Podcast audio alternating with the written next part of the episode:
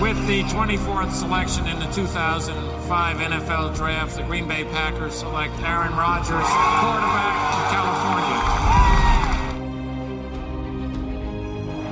The final snap of Super Bowl 45. The Green Bay Packers have won the Super Bowl.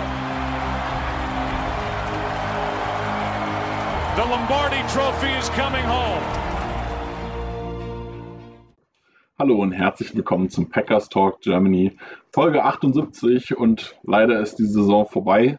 Wir haben uns heute was anderes überlegt als sonst und zwar wollen wir nicht eine große Analyse machen, weil sind wir ehrlich, keiner hat richtig Lust über dieses Spiel jetzt ewig zu sprechen.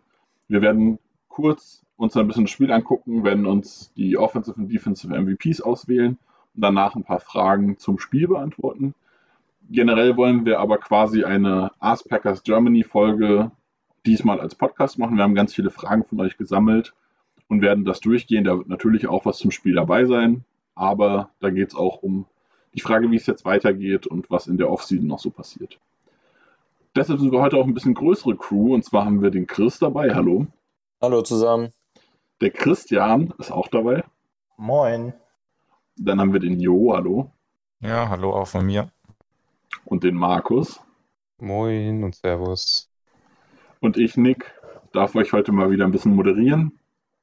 Und ja, zum Anfang, wie gesagt, die MVPs. Fangen wir mit dem Offensive MVP an. Würde ich einfach die Reihe durchgehen. Chris, wer war dein Offensive MVP diese Woche? Ja, ich, ich würde mich dann letztendlich, glaube ich, für MWS entscheiden. Hatte ein ziemlich gutes Spiel, auch den langen Touchdown, unseren ersten gehabt, direkt mit über 100 Yards. Und wie angesprochen, dem Touchdown ähm, wäre für mich dann der, der beste Offenspieler des Spiels gewesen. Dann geht's weiter mit Christian. Siehst du das genauso? Hast du jemand anderen? Äh, nö, ich schließe mich da einfach an. Ähm, war aus der Offense der, der für mich noch am positivsten herausstach. Jo, ebenfalls MWS, oder? Ja, genau. Ich mache es langweilig. Ich würde auch sagen MWS. Ähm, ja, ansonsten keiner dabei, der irgendwie wirklich rausgestochen hat für mich. Markus, überrasch uns. Mason Crosby. Einzige, der nicht versagt hat. das ist nicht ganz ja. die Offense, aber. Ja, äh, MVS ist der Einzige, den du da aus der, aus der Gruppe eigentlich nehmen kannst, aber naja. Gut, das finde ich interessant. Ich habe auch MVS, ganz langweilig, wobei bei mir äh, es relativ knapp war. Und zwar hatte ich Elton Jenkins noch als Nummer 2 mit dabei, der mir relativ gut gefallen hat. Hat gerade gegen Vita Weyer einen richtig, richtig guten Job gemacht. Der hat mir gut gefallen. Ja, ich hätte, glaube ich, danach äh, sogar erst Rogers genommen. Ähm, fand ich jetzt abgesehen von der Interception, die dann halt auch noch strittig war und die jetzt auch nicht furchtbar schlimm war, insgesamt nicht so schwach, aber ähm, für mich relativ klar MWS davor. Ja, ich denke, legitim da einen aus der Offensive Line zu nehmen, gerade aus der Mitte raus. Gegen die Bucks Front haben sie eigentlich schon eine relativ solide Leistung gezeigt und die Probleme, die wir hatten, kamen zumindest nicht über die Mitte. Von daher denke ich, okay, wäre, denke ich, okay gewesen, auch Jenkins zu nehmen. Ja, dann kommen wir zum Defensive MVP. Gehen wir die Reihe andersrum durch. Fange ich mal an. Mein Defensive MVP ist relativ offensichtlich. Ich hatte drei Kandidaten. Vielleicht nennt die anderen noch einer von euch, deswegen warte ich da mal ab. Aber meine Nummer eins ist ganz klar J.E. Alexander. Äh, viermal getargetet, zweimal hat er selbst gepickt, einmal hat Amos gepickt, keine einzige äh, Completion zugelassen. Einfach bockstark. Er hat zwar in der Laufverteidigung eins, zweimal ist er auf ein Play-Action reingefallen, glaube ich. Ähm, aber ich fand ihn echt richtig, richtig gut. Markus? Ja, äh, gehe ich voll mit. Jay Alexander, absolut perfektes Spiel gezeigt. Super Leistung für ein Conference Championship Game. Schade, dass es nicht gereicht hat. Kenny Clark hätte es noch verdient gehabt, das wäre meine Nummer zwei gewesen. Jo. Ähm, ja, ich schließe mich auch wieder der Meinung an. Jay Alexander, klarer MVP für mich. Ähm, ja, ich glaube sogar, wenn Amos die eine Interception nicht ähm, ge geholt hätte, dann äh, wäre auch da Alexander in einer guten Position gewesen, um da auch eine Interception zu holen. Aber ja, zwei Interceptions eigentlich sind schon eine mega Leistung. Christian, schließt du dich dem an? Ja, bin ganz langweilig. Führt kein Weg dran vorbei und ich würde auch Markus zustimmen als Nummer zwei dahinter. hätte ich Kenny Clark. Aber mich würde ja trotzdem gleich interessieren, wie du noch als drittes gehabt hättest. Na, vielleicht überrascht uns ja Chris und hat doch noch jemand anderen dabei. Nee, leider nicht. Ich, also einfacher war es diese Saison nicht, fand ich. Ich habe natürlich auch Jair.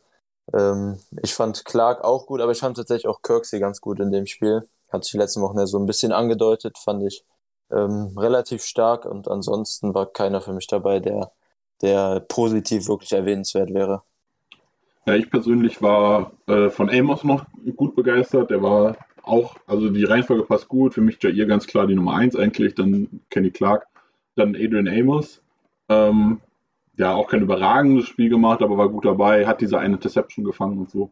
Ja, aber ich muss Chris auch zustimmen. Kirksey hat mir auch das erste Mal diese Saison tatsächlich echt gut gefallen. Auch wenn er für mich in dem MVP-Thema jetzt nicht dabei war. Gut, dann würde ich direkt dazu kommen, dass wir die vorbereiteten Fragen beantworten. Wie gesagt, wir haben so ein bisschen rumgefragt, wollen am Anfang erstmal so ein bisschen auf die Fragen zu einzelnen Plays eingehen. Die erste Frage ist, ist Rogers zu sehr auf Adams fixiert? In einem Drive hat er ihn mehrmals unerfolgreich angeworfen, obwohl Adams den ersten gedroppt hat. Chris? Ja, es ist natürlich eine sehr, sehr subjektive Frage. Also Adams ist diese Saison erstens der beste Receiver in der ganzen NFL gewesen. Für mich zumindest relativ deutlich und auch für den Großteil der meisten Analysten, wie ich das so mitbekommen habe, war das so. Ähm, das heißt, zu sehr ist sowieso dann sehr, sehr Auslegungssache. Für mich ist es so, dass jetzt gerade in dem Beispiel, was da genannt wurde, wo, wo wir dieses Red Zone Drive hatten, was wir dann nicht abgeschlossen haben mit den drei Adams Targets, ähm, es ist ja nicht so, dass Rogers bei jedem Target selber entscheidet, sondern es sind ja auch viele, viele Snaps vorher schon so geschemt, dass die auf Adams gehen müssen. Zum Beispiel zum Beispiel Screens oder diese, diese, dieser Motion Fake, den wir gegen die Rams zum Beispiel da gespielt hatten. Also in der Red Zone, gerade in der Red Zone ist ja sehr viel geschemt. Das heißt, Rogers weiß vor dem Snap schon, wo der Ball hinkommen soll und hat da nicht immer selbst Entscheidungsfreiraum. Ähm, aber natürlich hat Rogers auch, wenn er die Wahl hat, ist Adams immer seine erste Option. Ähm, oft ist es, ist es selbst mir ein bisschen zu viel. In dem Spiel fand ich es jetzt nicht so krass wie, ähm, wie in einzelnen Spielen schon. Vor allem letzte Saison fand ich es schlimm, die Saison nicht mehr so wirklich, aber ähm, die Frage würde ich dann eher mit Nein beantworten, auch wenn es teilweise sicher so ist. Aber gerade in der Red Zone kann man meiner Meinung nach Adams nicht wirklich zu viel fixieren. Ja, ich würde dazu noch ergänzen, dass man gerade jetzt in Bezug auf diesen, äh, auf diese Plays am Ende in der Red Zone sagen muss, der erste war zwar nicht perfekt geworfen, aber Adams war anspielbar und hat den Ball halt einfach nicht gefangen. Das zweite Play war, wenn ich es richtig in Erinnerung habe, das, wo Adams und Rogers sich sehr darüber aufgeregt haben, dass Lazar sein Blocking verkackt hat, beziehungsweise er hat die Route, glaube ich, schlecht gelaufen. Er hätte hinter äh, Adams nach innen ziehen müssen, damit Adams nach, die Outside frei hat. Er ist aber vor Adams nach innen gelaufen, weshalb dann der Tackler, der, der, glaube den Pass verhindert hat, dann außen war. Und das dritte Play war einfach ein bisschen zu hoch geworfen und so richtig jemand frei war sonst auch nicht. Also ich muss gerade sagen, gerade in Bezug auf die einzelnen Plays war für mich sehr verständlich, dass man da auf Adams gegangen ist. Gut, die zweite Frage, die wir haben, ist, war die Interception, die Aaron Rodgers geworfen hat, nicht eine klare Strafe? Christian, wie siehst du das? Kurz gesagt, ja. Also ähm, ich habe es aus, ähm, aus dem Spiel raus, selber habe ich das nicht so gesehen ich habe mir auch ehrlich gesagt während des Spiels die Wiederholung nicht so richtig angeguckt. Ähm, aber in den Highlights sieht man das und gerade wenn man dann mal auf Standbild macht, ähm, dass der Murphy Bunting Lazard einfach das Trikot aussieht. So und eigentlich geht es nicht klarer. Vor allen Dingen ähm, ist ja auch immer die Frage, ist der Pass catchable und der wäre ganz klar catchable gewesen. Ob das Ergebnis ein anderes gewesen wäre, kann man jetzt dahingestellt lassen. Aber letztendlich ist es eine Strafe es hätte das First Down geben müssen. Und äh, ich glaube nicht, dass dann nochmal der Drive von den äh, Bucks gekommen wäre. Die nächste Frage ist, was hat sich der Defense-Staff beim letzten Call der ersten Halbzeit gedacht, als man nur einen Safety ins Backfield gestellt hat, obwohl man ja gesehen haben muss, dass die Bucks Miller aufgestellt haben? Jo, wie siehst du das? Was denkst du? Ja, das haben wir uns, glaube ich, alle gefragt. Und ähm, ja, im Nachhinein ist es natürlich auch klar gewesen. Ich glaube, LaFleur hat in der Pressekonferenz danach direkt gesagt, das war eine absolute Fehlentscheidung der Call an der Stelle. Ähm, ja, vielleicht wurden die Packers da auch so ein bisschen überrumpelt. Meine Theorie vielleicht so ein bisschen. Die Bugs waren, glaube ich, an der 40-Yard-Line, hatten zuerst, glaube ich, sogar die Field Goal Unit rausgeschickt und dann doch nochmal die Offense aufs Feld geschickt. Und ähm, ja, die Packers haben, glaube ich, einfach damit gerechnet, dass die ähm, Bucks dann nochmal versuchen wollen, fünf oder zehn Yards, irgendwas in der Range so rauszuholen, äh, eine schnelle Route nach außen zu laufen, äh, ins Auszulaufen, die Zeit anzuhalten, um dann noch ein Field Goal mitzunehmen. Ähm, ja, dafür hätten die Packers wahrscheinlich in, den richtigen Call gehabt sozusagen. Ähm, ja, haben da einfach in dem Moment nicht mit gerechnet, dass Tom Brady das dann knallhart ausnutzt, dass er das sieht und äh, die Packers dann so bestraft. Und ja, es war auf jeden Fall eine Fehlentscheidung. Haben die Packers ja auch so gesagt. Ich glaube, Mike Patton hat selber dazu noch nichts gesagt, aber Matt LaFleur hat, wie gesagt, in der Pressekonferenz direkt danach gesagt, dass es ein falscher Call war in der Situation. Dazu muss ich sagen, dass ich das gar nicht so krass sehe. Also klar, man kann jetzt darüber streiten, am Ende hat man sieben Punkte aufgegeben, ist scheiße. Aber wenn man sich die Situation anguckt, ähm, der Ball ist irgendwo an der 40, ich glaube 42 oder so, das sind knapp 60 Yards Field Goal. Das ist extrem lang, gerade in Lambeau Field, wenn es kalt ist. Und die Wahrscheinlichkeit, dass man, also das, von da halt ein Field Goal ist sehr unwahrscheinlich, dass man das trifft. Das heißt, das wahrscheinliche Szenario ist, dass die Bugs versuchen, nochmal 10, 15 Yards zu machen, um dem Kicker eine gute Position zu geben. Und das hat man halt versucht zu verteidigen. King hat äh, versucht, die Outside Border zu spielen und hat sich dabei halt selbst ein bisschen, er hat sich nicht hingelegt, aber er hat sich einfach verstolpert und dann ist Miller an ihm vorbeigeflogen. Da muss man Patton insofern verteidigen, dass es doch einfach ein richtig schlechtes Play von Kevin King war.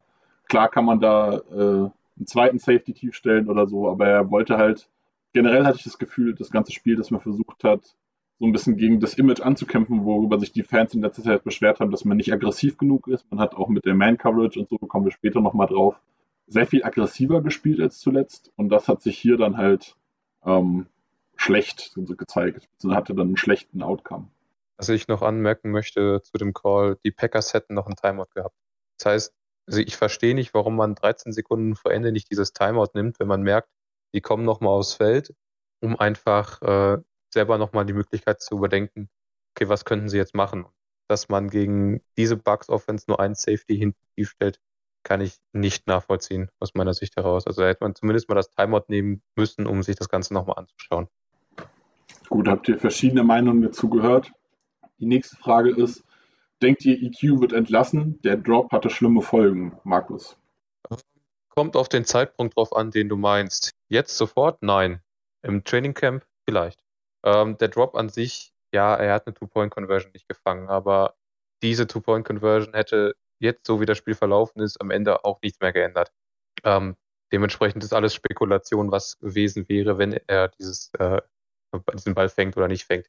Ich denke, er wird es im Trainingscamp schwer haben, eben weil es so eine wichtige Situation ist, in der er einen wirklich einfachen Ball fallen lässt.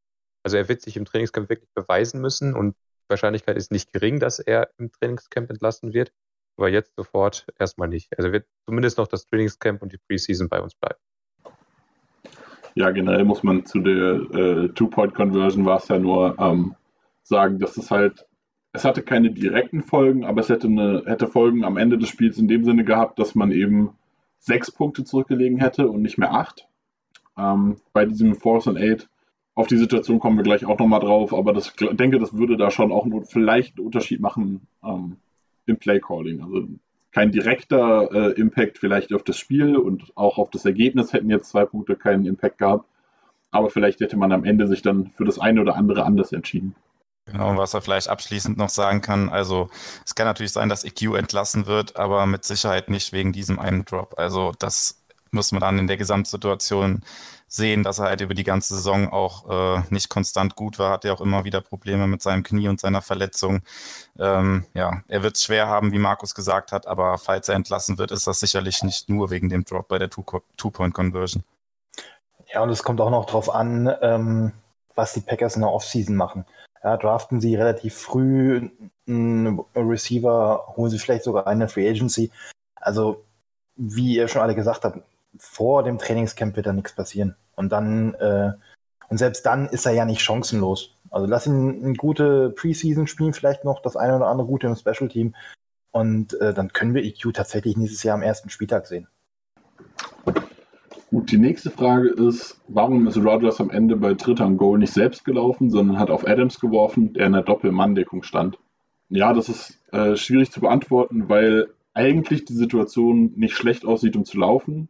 Und je nachdem, wie es dann weitergeht, äh, kommen wir gleich auch wieder zu, ob man den vierten ausspielen möchte oder nicht. Ähm, ist es vielleicht unterschiedlich sinnvoll, hier zu laufen oder nicht? Am Ende stehen an der Goal-Line, ich glaube, es waren zwei Linebacker, ein Safety und ich glaube noch ein Cornerback, die alle auf ihn zugestimmt wären.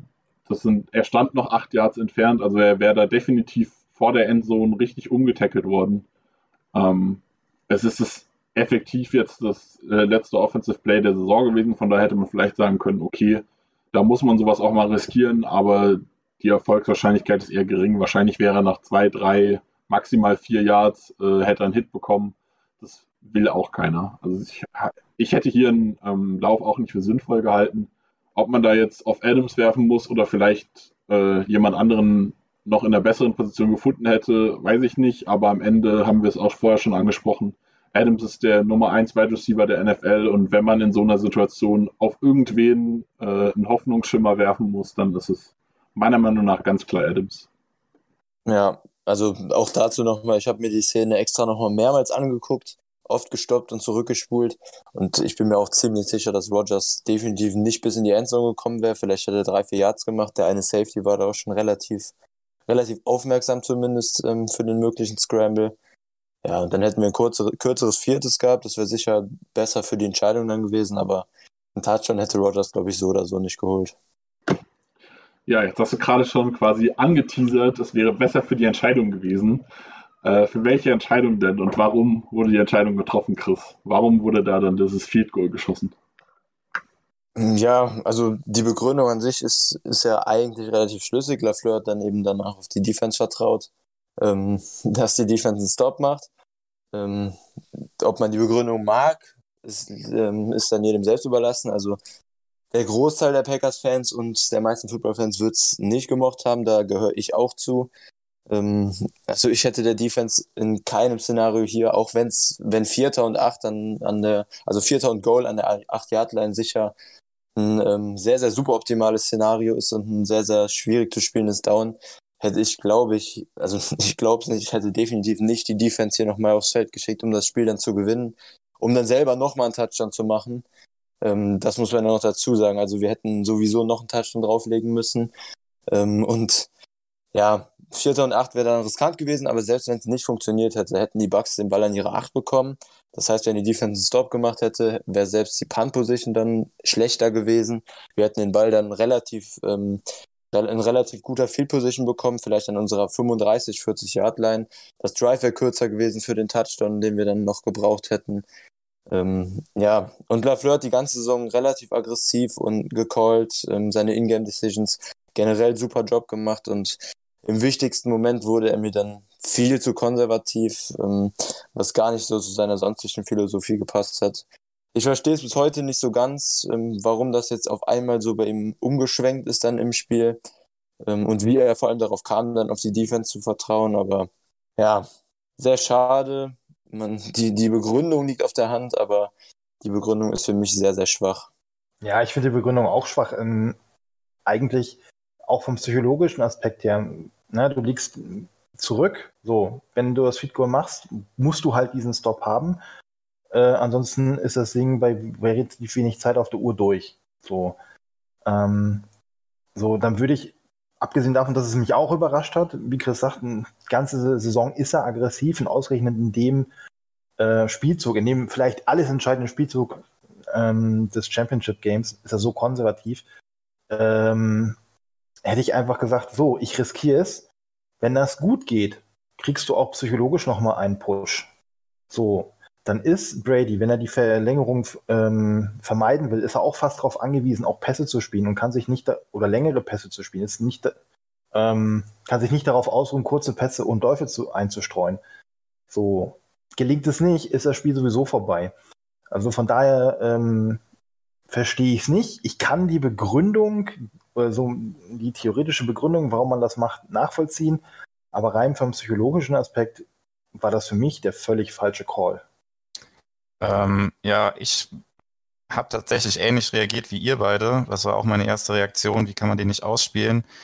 Ähm, ja, mit einem Tag Abstand dann nochmal und drüber nachdenken. Ähm, kann ich es mittlerweile verstehen und finde es äh, sogar äh, ganz gut, die Entscheidung, muss ich sagen.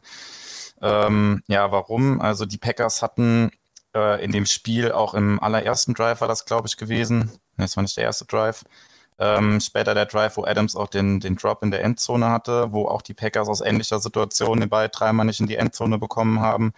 Jetzt hier die drei Versuche wieder nicht in die Endzone bekommen, dann stehst du beim vierten Versuch und ähm, ja, hast dann extrem viel Druck, der Ball muss dann rein. Ja, und selbst wenn du den Touchdown dann machst, dann muss ja auch noch die Two-Point-Conversion muss dann auch noch funktionieren, die vorher schon mal nicht geklappt hat. Also ja, du hältst das Spiel quasi offen in dem Moment auch, wenn du erstmal das Field Goal schießt und deiner Defense dann ähm, das Spiel quasi in die Hand legst, die vorher die Buccaneers sehr gut gestoppt haben und effektiv in der zweiten Halbzeit nur drei Punkte zugelassen haben. Ähm, ja, weil was passiert, wenn es äh, nicht funktioniert? Äh, du musst auch die Buccaneers stoppen. Also die Packers Defense hätte so oder so noch einen Stop hinlegen müssen. Und ähm, ja, wenn es geklappt hätte, also im Idealfall ähm, Touchdown, Two-Point-Conversion, Spiel wäre ausgeglichen gewesen. Ähm, Kann es natürlich sein, dass die Buccaneers keine Punkte mehr machen, aber dann verlierst du den Cointoss in der Overtime und ähm, kriegst in der Overtime kein einziges Mal mehr den Ball und verlierst das Spiel trotzdem. Also von daher, ich kann es schon nachvollziehen, den Call. Ich finde es ganz interessant, dass sowohl Chris als auch Christian äh, gesagt haben, dass sie äh, Metal LaFleur nicht aggressiv genug fanden. Ich muss mich da nämlich auch so ein bisschen Jo anschließen. Ich fand es gar nicht schlecht und ich fand es sogar fast ein bisschen zu aggressiv. Dadurch, dass man, also ich sag mal, man sagt ja immer, always go for the win. Wenn ich hier einen Touchdown mache, habe ich sechs Punkte. Dann muss ich die Two-Point schaffen. Dann habe ich nochmal zwei, dann ist es unentschieden. Dann ist es ein 50-50 Gamble, ob ich an den Ball komme und dann wahrscheinlich bei der Offense auch schon verloren habe. Ähm, da kann man dann wieder sagen, ja, die Defense war gut, ja, aber generell will man eigentlich keine Overtime haben in so einem Spiel. Man möchte das Spiel aus eigener Kraft gewinnen. Und gerade mit der starken Defense, Jo hat es angesprochen, kann ich gut verstehen, dass man sagt, ich will nicht mit einer sehr geringen Chance mir jetzt ein Unentschieden irgendwie herausschlagen, sondern ich möchte den, äh, die, das Field Goal haben, möchte dann Defensive Stand haben und dann das Spiel einfach gewinnen. Also ich finde sogar, also ich glaube sogar, dass meiner Ansicht nach ist das Field Goal sogar nicht konservativ, sondern sehr aggressiv, eben aus dem Grund, dass man für den Win geht. Naja, also konservativ ist es halt in dem Sinne, dass du dass du deine Offense das Spiel nicht entscheiden lässt, sondern deine Defense das Spiel entscheiden muss. Ähm, weil, weil du sonst eben gar nicht mehr an den Ball kommst, was dann auch effektiv passiert ist am Ende. Ähm, wo man, Entschuldigung, dass ich unterbreche, wo man aber dazu sagen muss, man hatte den Stop auch quasi da. Dann gab's, kann man diskutieren, was jetzt der Fehler ist, ob jetzt, äh, kommen wir gleich noch zum äh, PI-Call, ähm, ob die Refs jetzt den Fehler gemacht haben. Meiner Meinung nach war es eine klare PI, im Vergleich halt aber zu davor auch wieder Schwachsinn.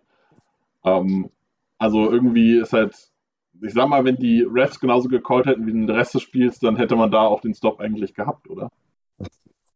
Also, ich finde es ich find's schwierig, das jetzt so, so dann irgendwie zu begründen oder gut zu heißen, dass, dass wir dann ähm, mit, der, mit der Linie, die die Refs bisher gefahren sind, in dem Play dann, obwohl es eine klare Flag war, ähm, eigentlich dann den Stop gehabt hätten. Also das finde ich jetzt, das so rumzudrehen, sehr, sehr schwierig, aber naja. Gut, würde ich den äh, PI-Call auch direkt nehmen, da haben wir nämlich die nächste Frage zu. Äh, da Christian beantworten. Der PI-Call der Refs am Ende war doch scheiße, oder? Natürlich war er scheiße. Ja, kommt an der falschen Stelle zum falschen Zeitpunkt. Äh, er war aber leider Gottes, wenn du so willst, korrekt. Und ähm, das Einzige, was mich, oder zwei Sachen stören mich, nee, falsch formuliert. Eine Sache stört mich und eine Sache ich, fand ich seltsam. Ähm, die Flagge kam ganz, ganz, ganz, ganz spät. Ähm, ich glaube, Jay Alexander war das, der hat sogar schon jubelnd abgedreht. Da kam erst die Flagge. Ähm, man kann das ganz bösartig formulieren, ähm, oder um nix Worte, dafür, danke dafür übrigens, zu nehmen, ähm, der Johnson musste erst den Arjen Robben machen, bevor dann die Flagge kam. Ähm, das ist das eine, was mich stört. Und das zweite ist, ähm, wir haben die DPI bei der, bei der Interception, die wir vorhin schon besprochen hatten, und wir haben kurz vorher, ich glaube, ich glaube sogar im Drive vorher, eine klare Pass Interference auch gegen Lazard wieder, äh, die auch nicht gepfiffen wird. So, entweder pfeife ich alles oder gar nichts. Ja, wäre das irgendwann im zweiten Viertel passiert, würden wir uns wahrscheinlich über, diese, über diesen Call nicht unterhalten. Aber ähm, dadurch, dass er so kurz vor Ende dann entscheidend war, ist es natürlich doppelt ärgerlich. Scheiße, weil sie ihre Linie verlassen haben. Scheiße, weil es auf der falschen Seite war. Aber leider Gottes korrekt. Ja, kann ich mich auch nur anschließen. Also eigentlich ist, ein, eigentlich ist es ein richtiger Call. Aber generell haben die Refs so wenig äh, und so schlecht auch insgesamt einfach gepfiffen. Äh, die haben quasi nur das, was super, super zwingend war, gegeben. Nicht mal das, was zwingend war, sondern das, was, du geben musst, sonst verlierst du deinen Job quasi. Ähm, das haben sie gepfiffen und alles andere halt nicht. Und dann ist es halt super ärgerlich, dass dann am Ende dieser spielentscheidende äh, Call dann doch kommt. Aber ja, am Ende war es berechtigt. King hat sich schlagen lassen und hat halt gezogen. Gut, soviel zu den einzelnen Szenen. Ähm, gehen wir so ein bisschen noch zum Spiel selbst. Und zwar darf Jo die nächste Frage beantworten. Bekommt Aaron Rodgers im Championship Game wackelige Füße bzw. trifft suboptimale Entscheidungen? Ähm, ja, meiner Meinung nach kann man die Frage mit einem klaren Nein beantworten. Es zieht natürlich wahrscheinlich so ein bisschen darauf ab, dass wir jetzt zum wiederholten Male im Championship Game gescheitert sind. Ähm, um jetzt mal bei dem Spiel auf jeden Fall zu bleiben, finde ich aber, dass Aaron Rodgers an sich kein schlechtes Spiel gemacht hat. Ähm, es war mit Sicherheit nicht sein bestes Spiel der Saison und äh, man hat natürlich hohe Erwartungen. Er hat eine MVP-Saison abgeliefert und äh, ja, jeder erwartet irgendwie, dass er jetzt die Packers dann in den Super Bowl führt. Ähm, ja, hat er in dem Sinne nicht gemacht, aber er hatte ein absolut solides Spiel, ein gutes Spiel sogar. Ähm, ja, drei Touchdowns, über 300 Yards. Die eine Interception haben wir eben drüber diskutiert. Die kann man eigentlich aus den Statistiken fast streichen, weil es im Prinzip eine klare Strafe war und ähm, ja, ist unglücklich gelaufen, aber ich würde jetzt nicht sagen, dass er da äh, wackelige Füße in den entscheidenden Momenten, äh, in entscheidenden Momenten bekommt. Das äh, würde ich so auf jeden Fall nicht bestätigen, die Frage. Gut, kommen wir zur nächsten Frage. Ähm, da gab es ganz, ganz viele Fragen von der Sorte. Wir haben jetzt mal eine rausgegriffen, äh, die Markus beantworten darf. Wieso hatte die O-Line erneut so große Probleme mit den Bugs und ihren Blitzes? Äh, eine gute Frage. Ich würde gar nicht mal sagen, dass die gesamte O-Line so Probleme hatte, sondern unsere zwei Tackles hatten diese Probleme. Die Sacks waren fast alles ähm, 1 zu 1 Duelle zwischen Pass Rusher und äh, Tackle und die haben sie halt allesamt verloren.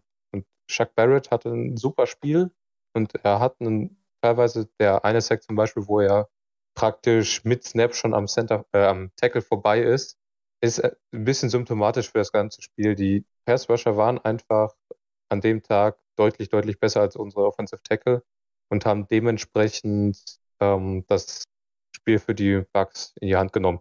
Allgemein gesprochen, das Problem mit den Bugs ist einfach, dass die Offensive Line sehr aufmerksam sein muss, weil die Bugs eben sehr gerne damit arbeiten, dass sie das, dass sie das Ganze verschleiern, wie sie blitzen und wer blitzt.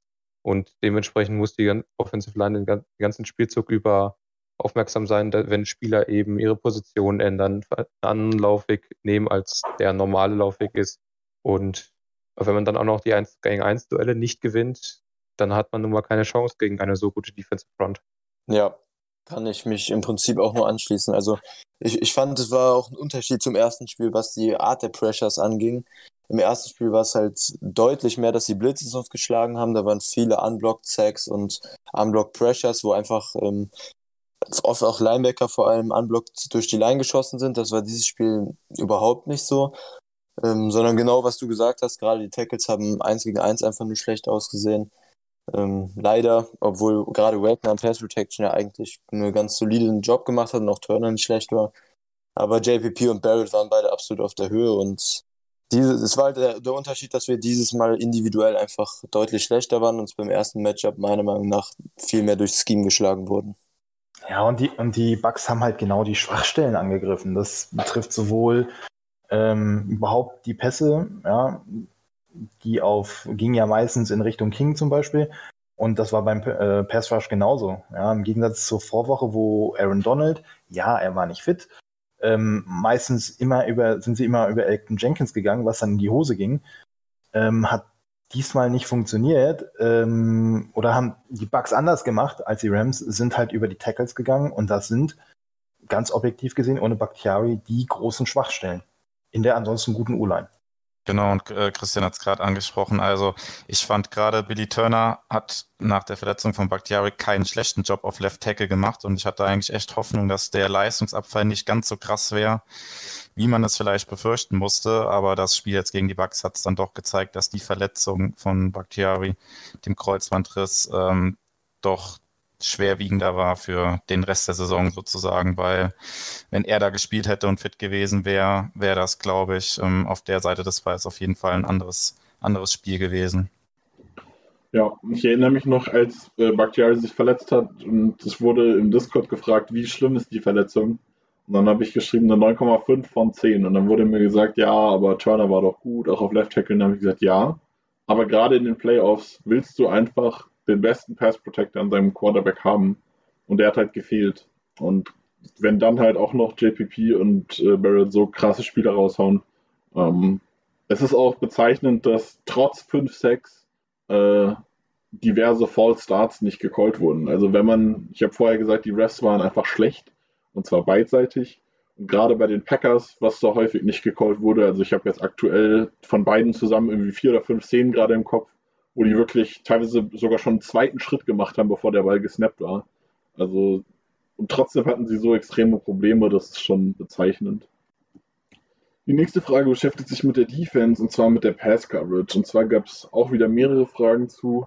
Ähm, wie seht ihr die Passverteidigung im Backspiel? Was ist schiefgelaufen? Da kann man generell zu sagen, ich habe vorhin schon gesagt, ich hatte so ein bisschen das Gefühl, Patton wollte aggressiver spielen. Wir haben sehr viel Man-Coverage gespielt, One-on-Ones, was ja durchaus auch häufig gefordert wurde. Die Fans haben gesagt, spiel nicht so viel Scheiß Zone, ich auch, muss ich ganz ehrlich sagen. Äh, spiel nicht so viel Scheiß Zone, das funktioniert nicht, spiel nicht so soft, mehr aggressiv spielen, wir haben doch gute Corner. Ja, es hat halt einfach auch äh, offensichtlich nicht funktioniert. Äh, eine Frage war auch, ob äh, warum nicht von Anfang an Alexander mit Evans getravelt ist. Effektiv ist er gar nicht mit Evans getravelt. Ähm, ja, die Packers machen das einfach nicht gerne. Und dann hat man halt viel One-on-One gespielt. Ein King hat gegen Evans verloren, ein Sullivan hat gegen Goodwin verloren. Die sind dann halt einfach, da hat man dann an Wide Receivers einfach eine Klasse besser als unsere Cornerbacks. Und da merkt man dann halt auch, dass Patton vielleicht mit dieser soft, soften äh, Zone Coverage, die er viel gespielt hat, vielleicht gar nicht so viel falsch gemacht hat, wie man vielleicht denkt. Oder wie man ihn schuldig bekennt, sagen wir es mal so. Ja, man muss auch sagen, dass, glaube ich, gerade Kevin King in seinem vermeintlich letzten Spiel für die Packers vielleicht eine seiner schlechtesten Saisonleistungen noch hatte. Ähm, ich weiß nicht, gerade bei dem ersten Touchdown, da sieht er so scheiße auch aus. Äh, ja, der Ball ist zwar über ihn drüber irgendwie, aber eigentlich hat er eine gute Position. Er springt einfach viel zu früh ab. Ja, und der Ball segelt über ihn drüber und Evans äh, ja, lacht ihn quasi aus. Also, das war schon richtig bitter ja, gut, beim hatten wir eben schon gesprochen bei dem Play vor der Halbzeit, wo er so verbrannt wurde, aber insgesamt hatte er, fand ich, echt ein richtig, richtig schwaches Spiel und das ja im ungünstigsten Zeitpunkt quasi. Man muss zu diesem ja. ersten Touchdown auch sagen, der Wurf von Brady war eigentlich nicht gut, der war eigentlich schlecht. Wenn äh, King da ein bisschen besser den Ball einschätzt, dann ist der eher pickable als ein Touchdown. Also ne, das super einfach zu verteidigen, vielleicht sogar eine Interception, aber eigentlich darf das kein Touchdown sein. Ja, ich fand einfach auch, dass ähm, die langen Bälle auch an das lange Ding auf Evans, wo Savage schlecht steht, ähm, beziehungsweise versucht auf die Interception zu gehen. Ja, du kannst halt wenig, finde halt wenig machen, wenn du individuelle Fehl solche individuellen Fehler machst. Ja, wenn Savage nur darauf ausgeht, den Pass zu verteidigen, anstatt zu versuchen, die Interception zu gehen, ist das Ding auch aus dem Buch gestrichen und wir haben keine 50 Yards plus obendrauf. Ich denke mal zusammenfassend kann man sagen, dass das größte Problem in diesem Spiel bis auf einzelne Leistungen die individuelle Leistung war, die einfach nicht gestimmt hat. Also es war gar nicht mal so sehr Schema, sondern es war wirklich die individuelle Leistung. Jetzt hast du ja quasi schon die nächste Frage ein bisschen vorweggenommen. Ähm, und zwar geht die an Chris war das die schlechteste Coaching-Leistung in der Ära Matt LeFleur und Mike Patton. Ja, da kann ich mich im Prinzip Markus äh, Aussagen dann von gerade komplett anschließen. Ähm, also nein, war es nicht.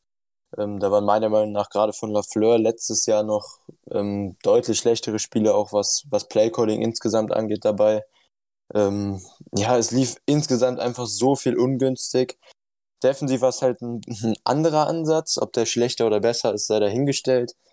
Aber auch defensiv war halt vor allem individuell Sullivan und King, wie wir gerade herausgestellt haben, super anfällig. Da kann man als Defense Coordinator dann ein bisschen drum geben, aber auch nicht komplett. Ähm, Pass Rush wurde zum größten Teil rausgenommen. Also es ist dann auch schwierig. Mir hat es insgesamt trotzdem ähm, mehrere Calls und Patin nicht gut gefallen.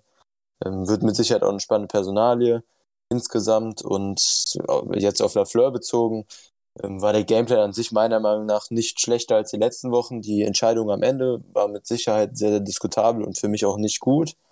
Aber insgesamt war einfach, ähm, ja, vielleicht die Red Zone Drives ein bisschen, aber auch da hatten wir einen Drop von, von Adams in dem ersten Red Zone Drive, der nicht funktioniert hat. Ähm, dazu hatten wir das ganze Spiel über schlechte Pass Protection outside, was dann sehr, sehr schlimm ist, wenn beide Tackles zu anfällig sind. Ähm, das macht es dann für einen Playcall auch extrem schwer, da irgendwie Ansätze zu finden, wenn so schnell Pressure durchkommt, durchgehend. Ähm, also in a nutshell insgesamt, nein, das war nicht die schlechteste Coaching-Leistung von Lafleur auf keinen Fall und auch von Pette meiner Meinung nach nicht. Ähm, was mir zu der Frage noch so ein bisschen einfällt, was ich im Nachhinein des Spiels äh, noch gedacht habe, ähm, korrigiert mich gerne, wenn ihr es anders seht, aber ich hatte auch den Eindruck, dass vielleicht ähm, gerade im entscheidenden Moment dann quasi im vierten Quarter vielleicht ähm, ja, Lafleur auch so ein bisschen der Mut verlassen hat oder auch die Erfahrung gefehlt hatte, weil ich glaube, wir hatten diese Saison kein Spiel, wo wir aber tatsächlich im vierten Quarter irgendwie so unter Druck standen, halt wirklich punkten zu müssen und auch weit zurücklagen, wo man dann einfach sagen muss, okay, die Plays, die jetzt kommen, die müssen wirklich sitzen. Ähm, ja, keine Ahnung, ob das irgendwie einen Ausschlag gibt oder sowas, aber wenn du öfters in so Situationen bist, bist du dann vielleicht auch irgendwie ein bisschen sicherer oder sowas. Und ähm, ja, vielleicht hat das auch irgendwie so ein bisschen gefehlt, weil das hatten wir, glaube ich, diese Saison tatsächlich irgendwie gar nicht. Das ist irgendwie im vierten Quarter mal irgendwie eng war, wo wir dann wirklich äh, ausgleichen mussten oder mit dem letzten Drive irgendwie das Spiel entscheiden konnten oder sowas. Ja, und wir haben letztes Jahr, das ist auch für mich auch der große Unterschied zum letzten Jahr. Letztes Jahr haben alle gesagt, er ist in oder gegen die 49ers outgecoacht worden. Das ist in diesem Fall nicht der Fall. Ja. Ähm, gehen wir die ganzen Szenen durch. Sullivan, fängt Sullivan kurz vor der Pause die sichere Interception, fängt Adams den Ball, den er normalerweise äh, nachts um drei mit 5,5 Promille fängt, äh, locker weg. Ähm, dann stehen wir im Super Bowl. Also am Gameplan hat es da nicht gelegen. Sowohl, klar, manche Entscheidungen müssen auch hinterfragt werden und das wird mit Sicherheit MLF äh, sowieso tun, dass er sich da selbst hinterfragt.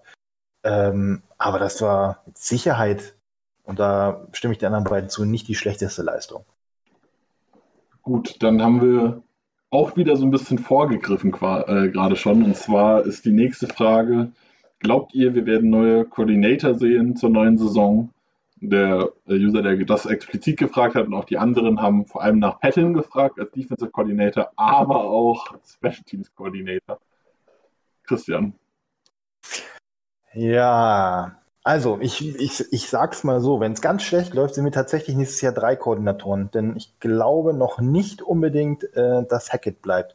Aber das soll nicht die Frage beantworten. Ähm, wie hieß es vorhin einmal so schön? Das ist meine Hoffnung.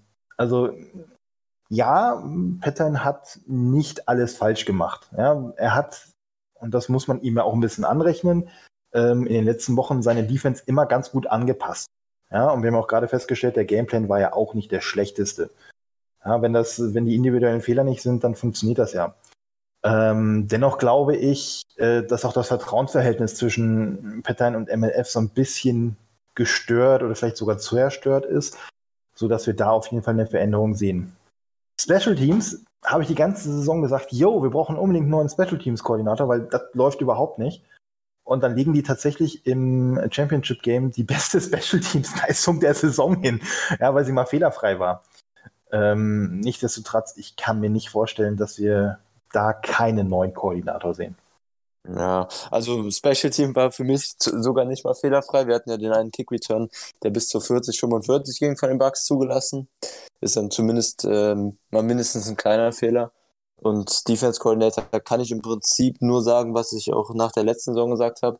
Für mich ist es halt alles okay, aber es ist insgesamt zu wenig, was Patton aus der Defense ähm, dann effektiv am Ende rausholt, ähm, wenn man sich anguckt, was wir eigentlich auf dem Papier für ein individuelles Talent in der Defense haben.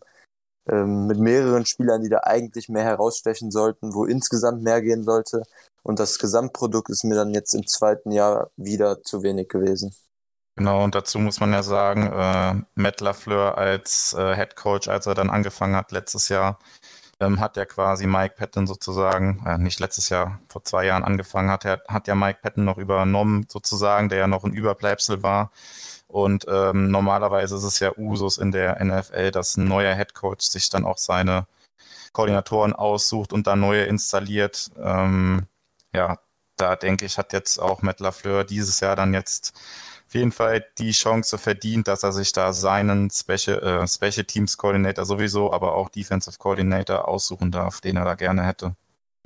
Wobei man dazu erwähnen muss, dass äh, Matt LeFleur wohl damals großer Fan von Patton war und Patton sehr gerne behalten wollte. Also äh, das war nicht so, dass ihm gute Kunst Patton von Nase gesetzt hat und gesagt, hier nimm, sondern äh, LeFleur wollte Patton auch da behalten. Und es war wohl auch in Gesprächen ein Thema, dass er ihn sehr gerne halten würde. Gut, die nächste Frage ist ausschweifender, da dürfen gerne auch wieder alle dann darauf antworten. Erstmal geht sie an Jo. Und zwar Thema Vertragsverlängerung und Cap-Situation. Wie könnte das Team nächstes Jahr aussehen? Explizite Fragen haben wir zu Devonta Adams Vertrag und auch zur Rückkehr von Aaron Jones und Corey Dinsley, aber auch natürlich auch Trade-Kandidaten, andere auslaufende Verträge und so weiter. Genau, du hast es schon gesagt, das ist natürlich jetzt ein Riesenthema, da kann man wahrscheinlich einen ganzen Podcast für sich drüber machen.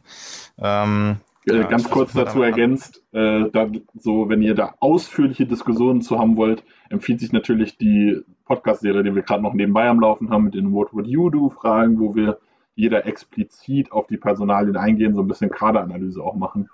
Also wir gehen hier jetzt grob drüber. Wenn ihr es detailliert haben wollt, würde ich euch da einfach tatsächlich die eigenen Podcasts dafür empfehlen. Genau, wichtiger Hinweis. Haben wir auch schon ein paar Folgen rausgebracht. Kann man auch im Nachhinein natürlich nochmal anhören. Die sind ja eigentlich dann immer noch aktuell. Ähm, genau, ähm, ich würde vielleicht mal so mit anfangen, ähm, welche Spieler jetzt aus dem aktuellen Team äh, Starter sind und wahrscheinlich nächstes Jahr nicht mehr dabei sein werden. Ähm, das sind für mich dann Aaron Jones, ähm, Corey Lindsay und Kevin King auf jeden Fall. Ich glaube, die drei werden wir nicht wiedersehen. Ähm, Aaron Jones hatte ja, was man jetzt im Nachhinein so hört, auch ein Angebot vorliegen gehabt. Da war ihm aber zu wenig äh, garantiertes Gehalt dabei, hat das abgelehnt. Das war dann auch, glaube ich, die Geschichte, wo er seinen Berater gewechselt hat. Und ähm, ja, seitdem ist er, glaube ich, erst noch Funkstelle bei Jones und den Packers, bei Corey Lindsley. Lindsley war, glaube ich, heute ähm, zum Interview gewesen nochmal und hat gesagt, dass ähm, sein Berater bisher von den Packers nichts gehört hat. Ähm, ja, und das deutet dann zum jetzigen Zeitpunkt doch ganz stark darauf hin, dass man Lindsay nicht verlängern kann, sage ich mal. Wollen würde man es wahrscheinlich schon, wenn man das Geld hätte, hat man nicht.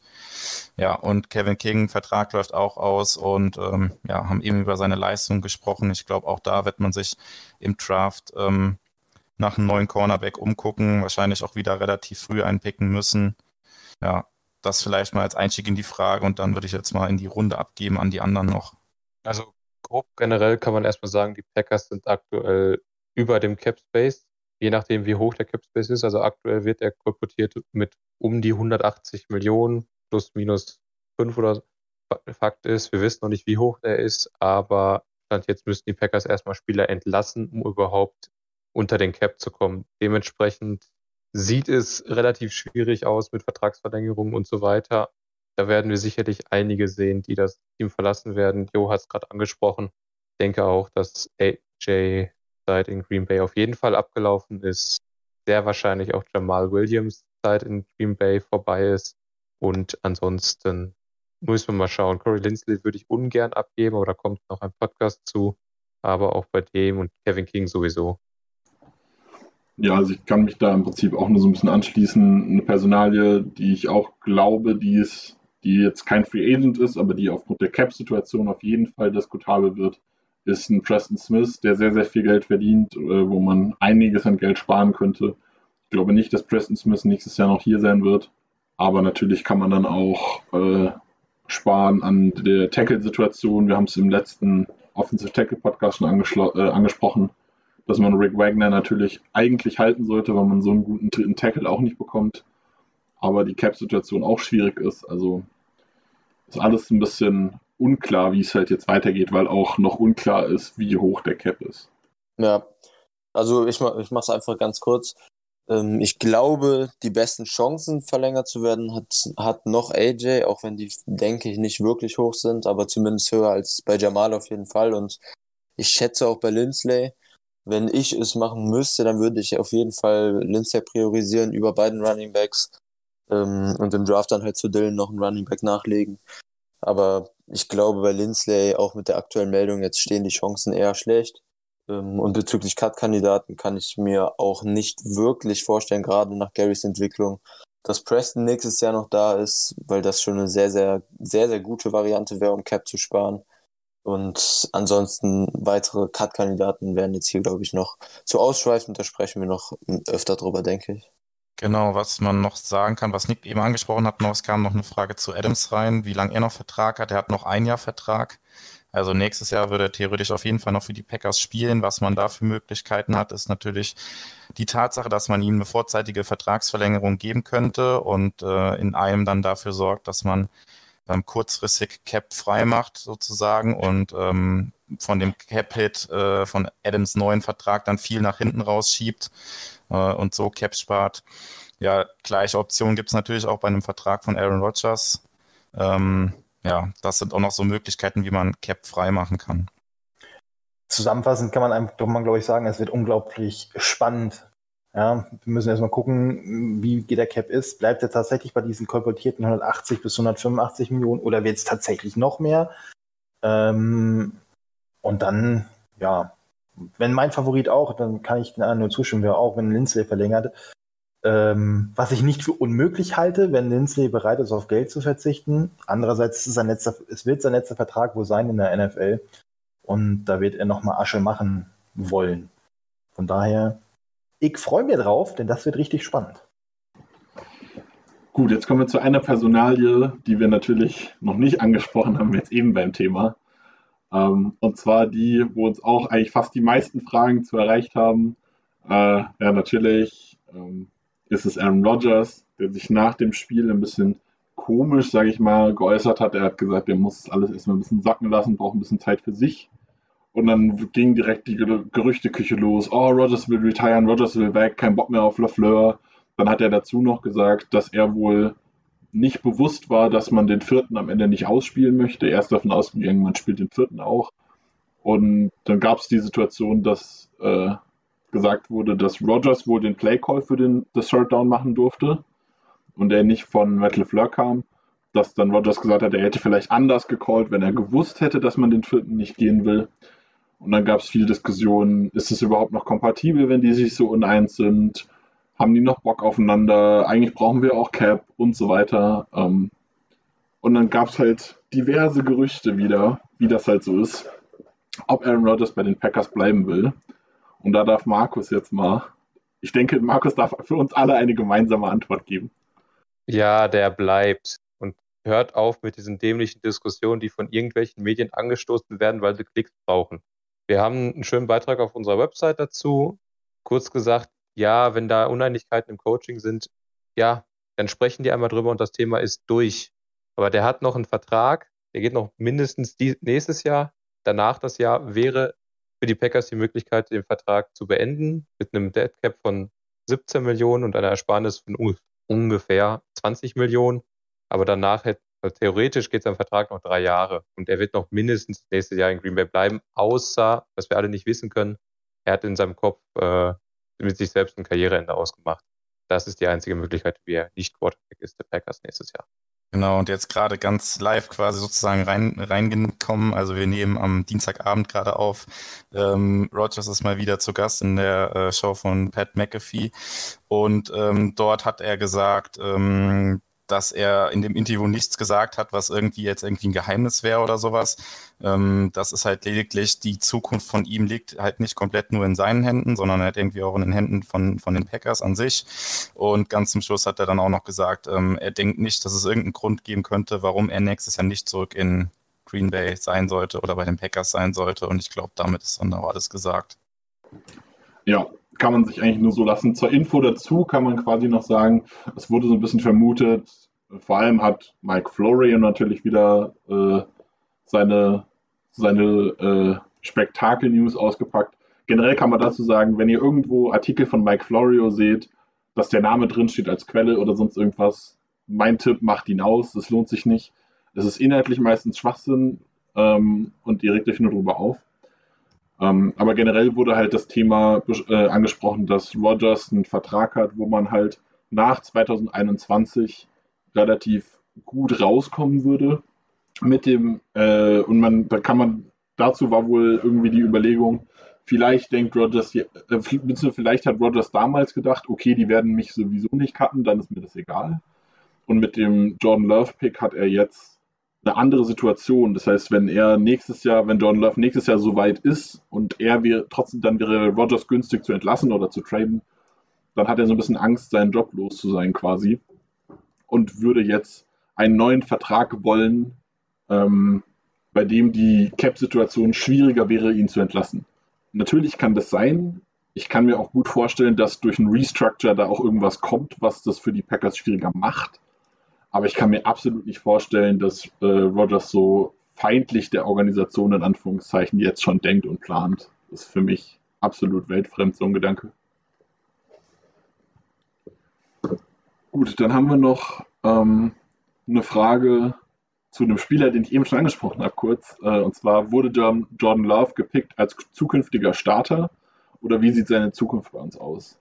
Das ist generell eine schwierige Frage. Natürlich sieht man in ihm einen potenziell zukünftigen Starter, auf jeden Fall. Sonst würde man keinen Quarterback in der ersten Runde nehmen. Man holt keine Backups in der ersten Runde, auch nicht auf Quarterback.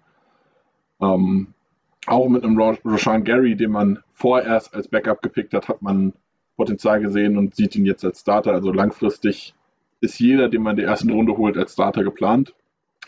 Bei Jordan Love ist es halt die Zukunft schwer vorher zu sagen. Es hängt immer so ein bisschen auch mit Aaron Rodgers ab. Jordan Love ist viel Talent gewesen beim Draft. Keiner weiß, wie er sich entwickelt. Er hat keinen Snap gespielt. Er war, glaube ich, kein einziges Spiel auch nur active. Keiner weiß es. Es gab keine Preseason, nichts. Ähm, und Aaron Rodgers hat eine MVP-Saison gespielt. Wenn es jetzt so ist, dass Aaron Rodgers nächste Saison richtig schlecht spielt, er denkt jetzt aufhören, will vielleicht nochmal woanders hin und Jordan Love entwickelt sich gut, dann weiß man nicht, wie es halt weitergeht. Dann könnte ich mir schon vorstellen, dass man 2022 vielleicht einen Quarterback-Wechsel macht, vielleicht auch erst 2023. Ähm, aber John Love ist auf jeden Fall mit der Perspektive gepickt, dass man aus ihm vielleicht einen, den nächsten Starter oder den nächsten Franchise-Quarterback machen kann.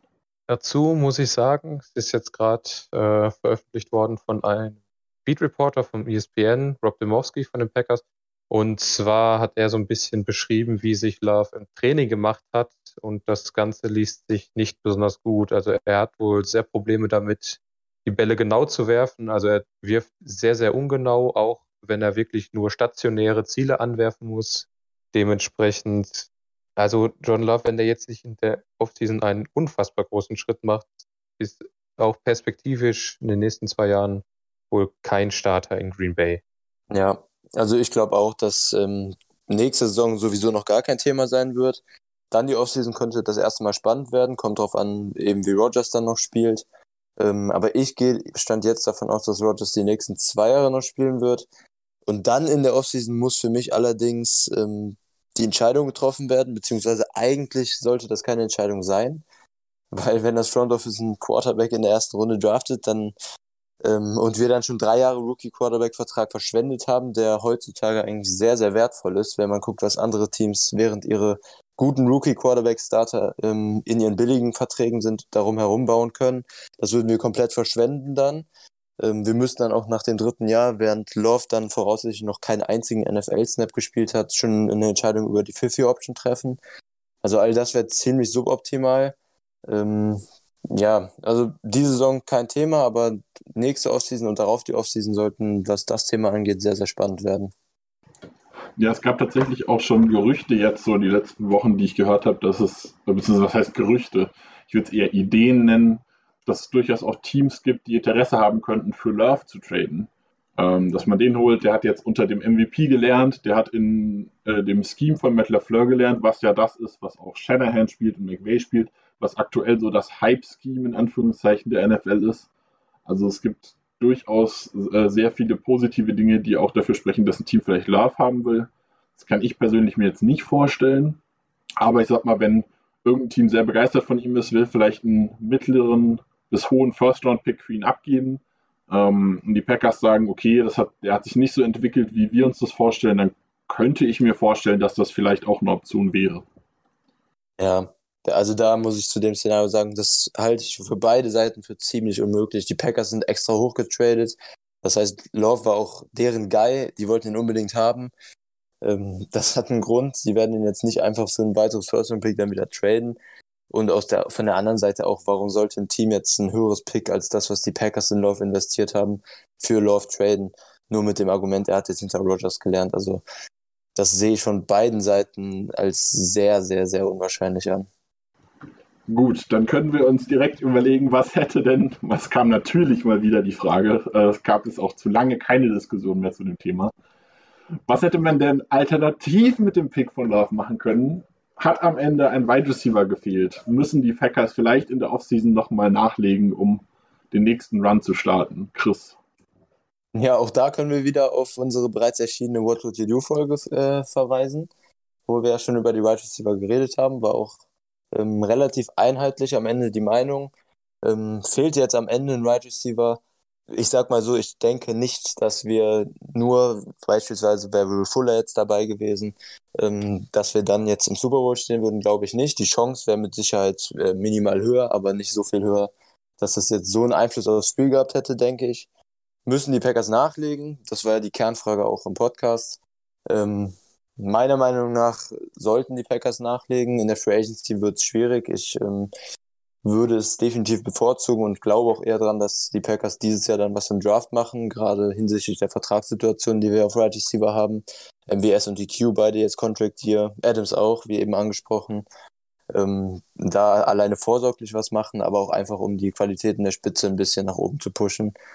Ähm, fehlt meiner Meinung nach generell in unserer Offense so ein bisschen der Gadget Right Receiver mit mehr Qualität als Irvin zum Beispiel, ähm, der in der Lafleur Offense und ähm, eben dann auch im Shanahan Tree eine relativ große Rolle hat. Deshalb würde ich den ersten Teil der Frage eher mit Nein beantworten. Es fehlte nicht unbedingt ein Receiver. Geschadet hätte es natürlich nicht. Und ähm, müssen die Packers nachlegen, ist ähm, in meinen Augen ein Jahr für die Offseason. Ja, kann man sich so eigentlich nur anschließen. Also ich wünsche mir, dass wir was tun. Es soll ja auch wieder eine richtig, richtig starke Wide Receiver-Klasse sein. Die soll noch stärker sein, als die, die es letztes Jahr war. Ähm, ein Amon Ra St. Brown wäre da zu nennen, als jemand, den man im deutschen Raum vielleicht kennt. Wir haben das erste Mal seit langem wieder einen Heisman Trophy Winner auf Wide Receiver. Also es ist eine richtig starke Klasse. Und ich denke, da würde es sich auch lohnen, für die Packers zuzuschlagen. Von daher, ja, von mir aus ein Ja. Dann geht es auch wieder so ein bisschen in Richtung ähm, des Drafts. Und da das eine allgemeine Frage ist, würde ich das auch an die Allgemeinheit stellen. Äh, habt ihr schon Prospects gescoutet? Welche Positionen würdet ihr in den ersten drei Runden am liebsten besetzt sehen? Und da würde ich ganz ehrlich sagen, gehen wir einfach mal durch, äh, einer nach dem anderen. Muss jetzt nicht unbedingt eine Reihenfolge dabei sein, aber welche drei Positionen würdet ihr sehr, sehr gerne über den Draft adressiert sehen? Ich würde jetzt, weil wir eben Chris schon hatten, mal bei Christian anfangen. Äh, ich bin mir da noch ein bisschen unentschieden. Grundsätzlich würde ich, würde ich sagen, Corner, Receiver und Linebacker sind die für mich die wichtigsten Positionen, die es zu besetzen gilt. Ähm, interessant ist, ich habe vorhin oder heute Abend mal mir mal so ein paar Mock-Drafts von den ganzen Experten und möchte gerne Experten mal angeguckt und äh, war schon sehr interessant. Ich glaube, ich habe nicht eine Übereinstimmung, also dass jemand das äh, in den hinteren Rängen der ersten Runde als Beispiel gleich hat. Ähm, ja, meine Hoffnung ist ja tatsächlich, und das muss man oder sollten sich die Packers überlegen, wenn er noch verfügbar sein sollte, ähm, vielleicht doch in Runde 1 einen Running Back zu nehmen. Ich weiß, das macht man nicht, aber Travis Etienne lacht doch da ganz gut und der ist schon ganz schön gepurzelt im Ranking. Ein Running Back in Runde 1, so, so, obwohl wir letztes Jahr einen Running Back in Runde 2 geholt haben. Das ist ja der Skandal es schon vorprogrammiert. Es wäre so schön. Jo, wie siehst du das? Welche drei würdest du in den ersten Runden nehmen, in den ersten drei Runden? Ja, ich würde einen Cornerback nehmen, einen Wide Receiver und jemanden für ähm, die D-Line, unseren Run-Stop auf jeden Fall. Ähm, ja, Wide Receiver. Ich war auch in der Wide Receiver Folge zu Gast bei What Would You Do. Habe ich mich auch dafür ausgesprochen, auf jeden Fall, dass wir da Verstärkung brauchen. Bin ich immer noch der Meinung, Cornerback mit dem Wegfall von unserem Starting Cornerback ähm, Kevin King haben wir da auf jeden Fall Bedarf. Ja, und äh, ich glaube, zum Run-Stop oder der D-Line braucht man allgemein nichts sagen. Das ist klar, dass wir da auf jeden Fall Verbesserungen gebrauchen könnten. Das wären meine Picks in den ersten drei Runden. Ja, ich habe ähm, heute angefangen zu scouten, also bin da noch nicht tief drin, aber Position Needs wären für mich ähm, dann Top 3 für die ersten drei Runden. Auf jeden Fall auch Right Receiver, wie vorher gerade angesprochen. Dann würde ich definitiv dieses Jahr einen Linebacker holen, gerade wenn wir einen neuen Defense Coordinator kriegen, wo ein Linebacker eins eine größere Rolle spielen könnte. Ähm, und dann als drittes relativ deutlich meiner Meinung nach ein Cornerback. Ja, äh, ich bin tatsächlich schon ein bisschen weiter im Scouting, wobei ich aber auch mich erstmal nur auf eine Position beschränkt habe, die mir anzugucken und so ein bisschen allgemein drumherum so ein, zwei größere Namen mir mal angeschaut habe. Für mich generell, ich würde sagen, die ersten drei Runden Cornerback, Offensive Tackle und Defensive Line. In welcher Reihenfolge muss man noch entscheiden, je nachdem, wie Klassen, die Klassen jeweils aussehen. Ähm, Defensive Lineman wäre halt sehr, sehr geil, neben Clark einen zweiten sehr guten zu haben. Dementsprechend würde ich den etwas höher priorisieren, genauso wie Cornerback, weil wir einfach einen zweiten sehr guten Corner brauchen neben Alexander. Und da ist es auch egal, in welchem defensiven Schema man eigentlich unterwegs ist. Wenn man da einen sehr guten in Runde 1 bekommt, sollte das keine Rolle spielen und dann Andreisen Offensive Tackle nehmen, um halt die Offensive Line zu stärken. Und da man ja eventuell einen der beiden abgeben muss, Turner oder Wagner, wäre es halt gut, noch einen dritten guten Swing Tackle zu haben. Dementsprechend wäre das so meine Reihe. So Cornerback, Interior Defensive Line und auf Tackle. Ja, ich denke, ich kann mich da auch so der Richtung anschließen. Äh, ich glaube tatsächlich auch, dass ein Linebacker eine sehr, sehr wichtige Position ist und ich das sehr gut find, fände, wenn wir einen äh, Linebacker früh holen. Jetzt hat mir Christian Kirksey im letzten Spiel natürlich wieder besser gefallen. Jetzt ist ja natürlich wieder dieser Struggle. Sehe ich da jetzt genug Potenzial, um vielleicht doch keinen Linebacker früh zu holen? Ehrlich gesagt nicht ich mag Barnes, ich mag Martin, die zeigen viel Potenzial, aber wir brauchen jemanden, der als Leader sich dahin stellt, der mit einem neuen Defensive Coordinator dann hoffentlich die Defense anführt, der Plays callt und der richtig, richtig stark ist und dementsprechend ist für mich auch erste Runde eher ein Linebacker, spätestens zweite Runde. Ähm, auch wenn ich äh, den Defensive Tackle Barmore von Alabama ziemlich geil finde, so bisher. Aber ja, Defensive Tackle ist schön, aber nicht unbedingt wichtig. Ich persönlich würde auch auf Wide Receiver auf jeden Fall gehen, den Linebacker und irgendwie einen Cornerback muss man holen. Ob jetzt über Draft oder Free Agency, muss da auf jeden Fall jemand zweites her, der neben Jair spielen kann. Und dann geht zum Abschluss quasi nochmal eine Frage in die Runde, um so ein bisschen vorauszublicken, so ein bisschen das Positive hervorzuheben.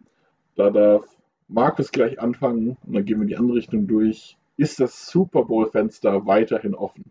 Solange man Aaron Rodgers im Team hat, ist das Super Bowl-Fenster offen. Ist es so offen wie dieses Jahr? Kommt drauf an, wie die Offseason verläuft. Könnte eventuell sein, dass das Ganze ein bisschen enger wird. Ähm, ja, meiner Meinung nach ist das Fenster auch auf jeden Fall noch offen. Ähm, ja, Kernstück für so einen Super Bowl-Run ist auf jeden Fall die Offense. Wir behalten im Grunde die Offense so zusammen. Ja, wir verlieren wahrscheinlich äh, Running Back, wo wir was austauschen müssen, aber das ist halt vielleicht auch die Position, die du am ehesten halt ähm, oder am besten halt austauschen kannst, ohne großen Qualitätsverlust und unseren Center wahrscheinlich. Aber ansonsten bleibt die Offense im Kern zusammen. Wenn wir da ein bisschen verstärken weiterhin, dann kann uns die Offense ähm, auf jeden Fall nächstes Jahr nochmal in Richtung Super Bowl führen. Ja, ja, du darfst, Markus. Christian darf als erstes. Ähm, ja, warum soll das Super Bowl-Fenster zu sein? Also, ähm, mein Vertrauen sowohl in Lafleur wie auch in gute Kunst, einen guten Kader zusammenzustellen, äh, ist auf jeden Fall da. Und ich sehe erstmal in noch kein Team, ja, ausgehend von dem Ist-Zustand äh, in der NFC North, das uns da schon mal gefährden könnte. Ähm, so, und äh, von mir aus gewinnen wir die Division mit 9-7. Ja, dann ist der Hype nicht ganz so groß und dann werden alle nacheinander aus dem Feld geschlagen. Und dann heißt es Super Bowl-Sieger 2021 äh, Green Bay Packers. Ganz einfach. Ja. brauche ich dann auch nicht groß was hinzufügen. Für mich ist es auch weiterhin offen. In der NFC ist jetzt kein Team, was sich so sehr absetzt. Auch die Saints werden wahrscheinlich schwächer, die immer eine große Konkurrenz fahren. Deshalb wird die NFC in der Spitze vielleicht auch gar nicht mal so schlimm sein, wie die, wie die AFC zum Beispiel jetzt mit den Chiefs über die nächsten zehn Jahre. Ähm, und dementsprechend auch von mir klares Ja. Packers werden weiterhin Super Bowl-Contender sein. Ähm, Ob es dann für den ersten Seed und in den Playoffs durchgehend Homefield Advantage reicht, ist dann ähm, eine andere Frage. Ja, ich schließe mich im Prinzip allen Statements an. Wer Aaron Rodgers im Team hat, ist immer Super Bowl-Contender. Vielleicht hört auch Tom Brady nach dem nächsten Super Bowl auf. Dann hat man da auch ein Problem weniger, wer weiß das schon. Ähm, ja, ich denke, Aaron Rodgers ist immer irgendwie ein Contender und der Rest ist jetzt nicht so scheiße, dass das sich negieren würde. Die Lions sind im Rebuild, die wollen angeblich Stafford traden, die Bears suchen mal wieder einen neuen, Quarter, äh, neu, ja genau, neuen Quarterback. Die Vikings haben auch irgendwie, glaube ich, Koordinatoren, die in Rente gehen oder so. Also sehr viel Umbruch in der Division. Ich mache mir da gar keine Sorgen und von daher ist dann auch in den Playoffs wie immer alles möglich. Gut, das war es dann auch für die heutige Folge mal wieder. Ich hoffe, wir haben euch zum Ende der Saison so ein bisschen über die bittere Niederlage hinweggetröstet, haben euch auch so ein bisschen Zukunftsperspektive aufgezeigt, die euch ein bisschen positiv stimmt und ein bisschen Spaß auf die Offseason macht mit dem Draft, mit der Free Agency und allem, was da so passiert. Wenn ihr Bock habt, kommt gerne auf unseren Discord und diskutiert ein bisschen mit uns. Natürlich auch im Social Media sind wir immer für euch dabei. Wird auch Draft Coverage geben und so weiter. Unsere Positionspodcasts werden wir auch noch zum Ende hin durcharbeiten. Ähm, das heißt, da kommt jetzt auch noch Content in den nächsten Wochen. Braucht ihr gar keine Angst haben, dass ihr äh, auf dem Trockenen sitzt, was Packers Content angeht. Ich bedanke mich bei meinen Mitstreitern, die jetzt gleich auch nochmal dann das letzte Wort bekommen nach mir bedanke mich bei euch fürs Zuhören. Es war eine geile Saison. Es hat richtig viel Spaß gemacht mit euch allen. Und bis zum nächsten Mal. Go Pack Go. Dann fange ich mal an. Ähm, ja, auch von mir nochmal für die ganze Saison danke fürs Zuhören. Ich hoffe, wir konnten euch jede Woche mit genug Stoff versorgen und ähm, auch auf die Games in gewisser, gewisser Weise hypen. Es hat sehr, sehr viel Spaß gemacht. Ich ähm, finde, wir haben auch nochmal Content, ähm, vom Content und inhaltlichen Schritt nach vorne gemacht. Ähm, ja, ist jetzt leider nicht so zu Ende gegangen, wie wir es uns erhofft haben. Ab jetzt gilt dann den Blick nach vorne zu richten, ähm, Super Bowl noch genießen, soweit es geht, ohne die Packers und dann schon Blick auf den Draft richten. Von mir in dem Sinne dann nochmal Danke für die geile Saison und Go Pack Go. Ja, auch von mir äh, Riesendanke ähm, erstmal an die ganze Crew hier, an euch da draußen. Ähm, die Saison war geil, war enttäuschend am Ende. Aber gut, aber auch darüber kommen wir hinweg. Und äh, falls ihr morgen früh immer noch schlechte Laune habt, denkt einfach dran. Im September 2021 sehen wir Aaron Rodgers im Lambo Field Pässe werfen auf Adams und wen auch immer. Von daher nicht dieses Jahr, dann holen wir uns das Ding nächstes Jahr. In diesem Sinne, go pack go. Ja, auch von mir vielen Dank fürs Zuhören. Ähm, ja, ich hoffe, ihr habt die Niederlage schon einigermaßen verkraftet.